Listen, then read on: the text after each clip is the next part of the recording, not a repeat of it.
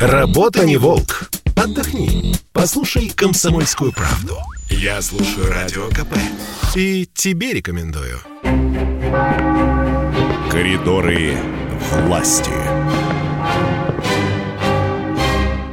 Здравствуйте, это «Комсомольская правда». И обычно мы идем в коридоры власти, а сегодня коридоры власти пришли в студию «Комсомольской правды». Здесь политический обозреватель «Комсомольской правды» Александр Гамов. Александр Петрович, здравствуйте, добро пожаловать. Да, спасибо большое, всем привет. Э, не пришел, а прибежал, скорее всего, потому что э, много новостей таких интересных. Тогда я не отвлекаю, приступайте. Нет. Ну, самая главная новость, что президент э, работает в Новогореве, и сегодня в режиме видеоконференции он пообщался с Сергеем Цивилевым, Иванов, это губернатор э, Кемеровской области, э, очень интересный человек, бывший моряк, я как-то делал с ним интервью, и Путин любит Кузбасс, он э, туда и летом ездил, вы знаете, и вот сейчас эта встреча вот должна вот-вот начаться, мы сегодня обязательно о ней расскажем.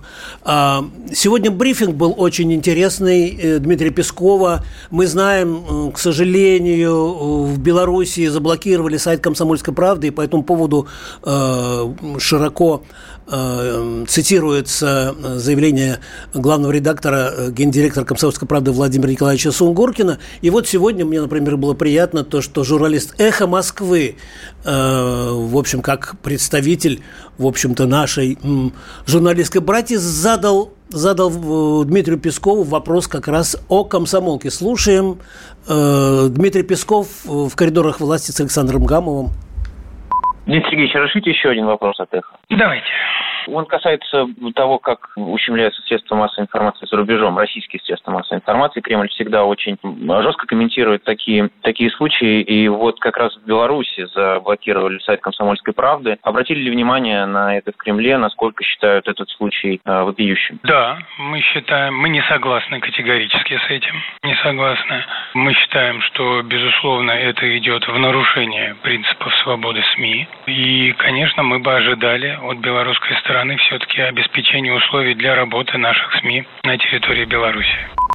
Ну, согласитесь, это как-то вообще вот по-детски мне немножко кажется. Возможно, я слишком эмоционально Ты имеешь отношусь. в виду то, что заблокировали? Блокировки, да. Конечно. Я очень эмоциональный человек и как-то делю все на 16, но мне кажется, это действительно несерьезный шаг. Ну, мы будем э, возвращаться к этой теме, будем следить, наблюдать. Э, мне кажется, что разрешится, если Дмитрий Песков, в общем, так заявил. Я просто, ну, так между нами, здесь все свои у нас, да, все родные О, да. слушатели. Просто когда э, была ситуация с арестом наших журналистов прошлым летом. Да, да, помню. Вот, именно Дмитрий Сергеевич помог тогда... Разрулил эту ситуацию, Разрулил, да, да просто связался проблему. с властями, да, так угу. что мы надеемся на Дмитрия Сергеевича, надеемся на журналистское сообщество. Я очень признателен э, коллегам из других СМИ, что они нам... Задают эти вопросы, да, кон- да Александр конечно. Хорошо, вот. продолжайте. Да, вот, меня э, очень подкупила новость еще, ну, ты знаешь, Маш, что э, ЛНР и ДНР – это республики нашей газеты,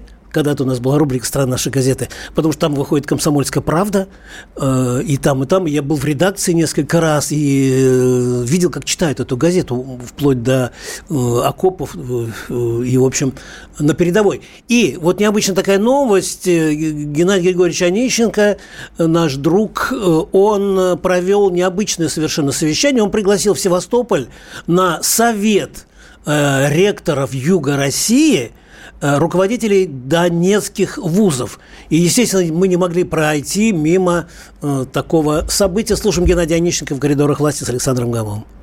Сколько ректоров э, и сколько вузов вообще представлены? Это ж впервые такое. Нет, э, нет, а почему? Сам совет-то давно заседает, а наши представлены сам ведущими вузами, это государственным университетом, который готовит самое большое количество кадров. Это Донецким технологическим университетом, это все инженерные кадры в металлургии, э, в горной, горнорудной промышленности, в прокате и так далее, и так далее. Это инженерные кадры. Здесь присутствует также педагогический университет. Вот, то есть ведущие, самые крупные вузы, они здесь сегодня. И, конечно же, министр Донецкого по образованию и науке. Все они сегодня, они сегодня будет подписан договор И несмотря на то, что Донбасс э, сегодня не является частью Российской Федерации, они будут полноценными членами Совета ректоров. Вот, это очень, это очень интересно. И, наверное, завершающий, да. и завершающий вопрос, вот, что это даст в итоге? Мы знаем, что вы как э, президент, э, что вы как президент донбассовцев в Москве, вы уже инициировали... Земляч, землячество да, Донбасса Москвы, вы уже инициировали выдачу э, российских дипломов Нет. в вузах. Нет, а мы, сейчас мы всячески помогали, это было ага. политическое решение руководства угу. руководство ДНР. Мы, и я всячески этому оказывал содействие. У нас э, в этом году было выдано более 4 тысяч дипломов о высшем образовании в самых основных вузах, которые имели не, не какую-то там подобные и все, а был на, на титуле гордо было написано «Российская Федерация, Донецкий государственный медицинский университет». То есть гербом То есть, России? Конечно же, а как же. Ой, класс как. Это был Геннадий Григорьевич Онищенко. Представляешь, Маш, Маш, вот «Комсомольская правда» там выходит, да, в Луганске, Донецке. Потом э, такой, э, э, очень такой э, интересный сенсационный факт, что сотни тысяч граждан России, живущих э, в, в ЛНР и ДНР, проголосовали впервые э, либо электронно, либо в Ростов-на-Дону приезжали, проголосовали за Госдуму нашу угу, российскую. Да, да, да. Были на вот. выборах. И вот, пожалуйста, значит, более 4 тысяч студентов получили дипломы, в том числе и красные. Вот. А, это здорово. Мне бы хотелось сейчас вернуться к событиям. У нас просто не будет э, коридоров 2-3 э, числа. Э, это событие Черного октября 93 -го года. И я сегодня позвонил одному из героев, либо антигероев тех дней, Руслану Хасбулатову. Он тогда был председатель Верховного Совета РСФСР. Слушаем мой звонок.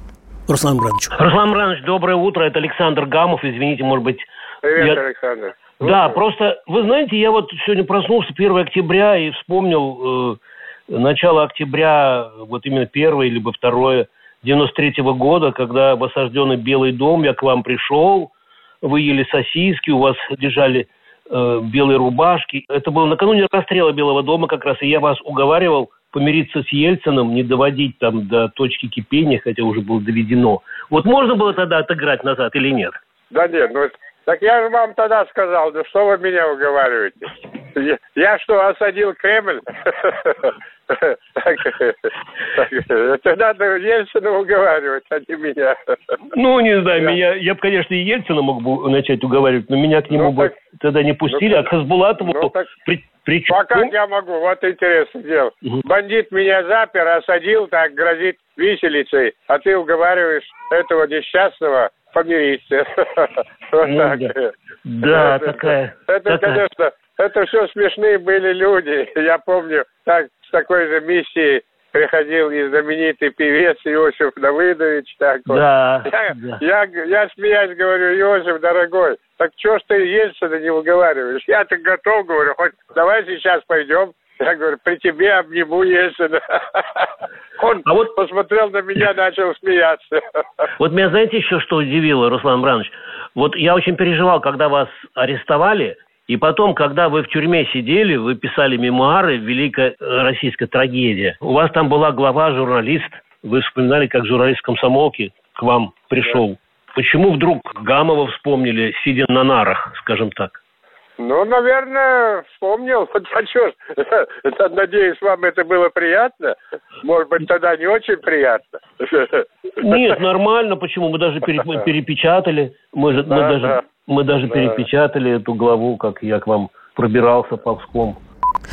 Александр Петрович, а вы вообще, вот, знаете, ну как, вот любите пофантазировать, я бы даже так сказала. Никогда, не, никогда. Не, не, не, поймите правильно. Не, меня, Маш, ну поймите то, что? меня правильно. Даже не буду. То есть э, вот э, это пере, отыграть назад, перечеркнуть путь, э, история Нет, в вашей системе речь, сослагательных ну, речь не идет. Имеет. Ну, во-первых, я бы хотел бы извиниться, почему это такой частный разговор, поэтому здесь веселиться нечему, но это манера такая у Руслана Мрановича вот так разговаривать. Я-то имел в виду, что тогда же это продолжалось три недели, вот, свет отключили, я помню, вот у нас сейчас пока не висят эти э, э, газетные полосы, да, а ты mm-hmm. же помнишь, э, вот там, где мы э, на Старом Петровском Разумовском находились, там же да, вот да, эти да, вот висели в улица наших корчилась от редакциях. боли. Да, Мгм. вот эти вот, это как раз, как раз вот о тех событиях. Я просто помню, что м, когда вот начали обстреливать Белый дом, я туда быстренько прибежал, утром чуть свет, и увидел там Сунгоркина, нашего генерального директора в то время. И мы с ним поехали э, от Белого дома на мост, вот этот ужас весь наблюдали, да. И э, я просто вот вспоминаю этот репортаж, э, его там потом на разные языки перевели, в том числе на японский. И там я от Хасбулатова, да, пошел, это вот как раз перед самым расстрелом, от Хасбулатова пошел к Рудскому. Прихожу, а Мой там, земляк. а там Да. бухают, извини. Ну, а что делать? И меня не пустили к нему. Вот, и э, свет погашен, и я брожу по Белому дому, вот, и кричу, где же выход?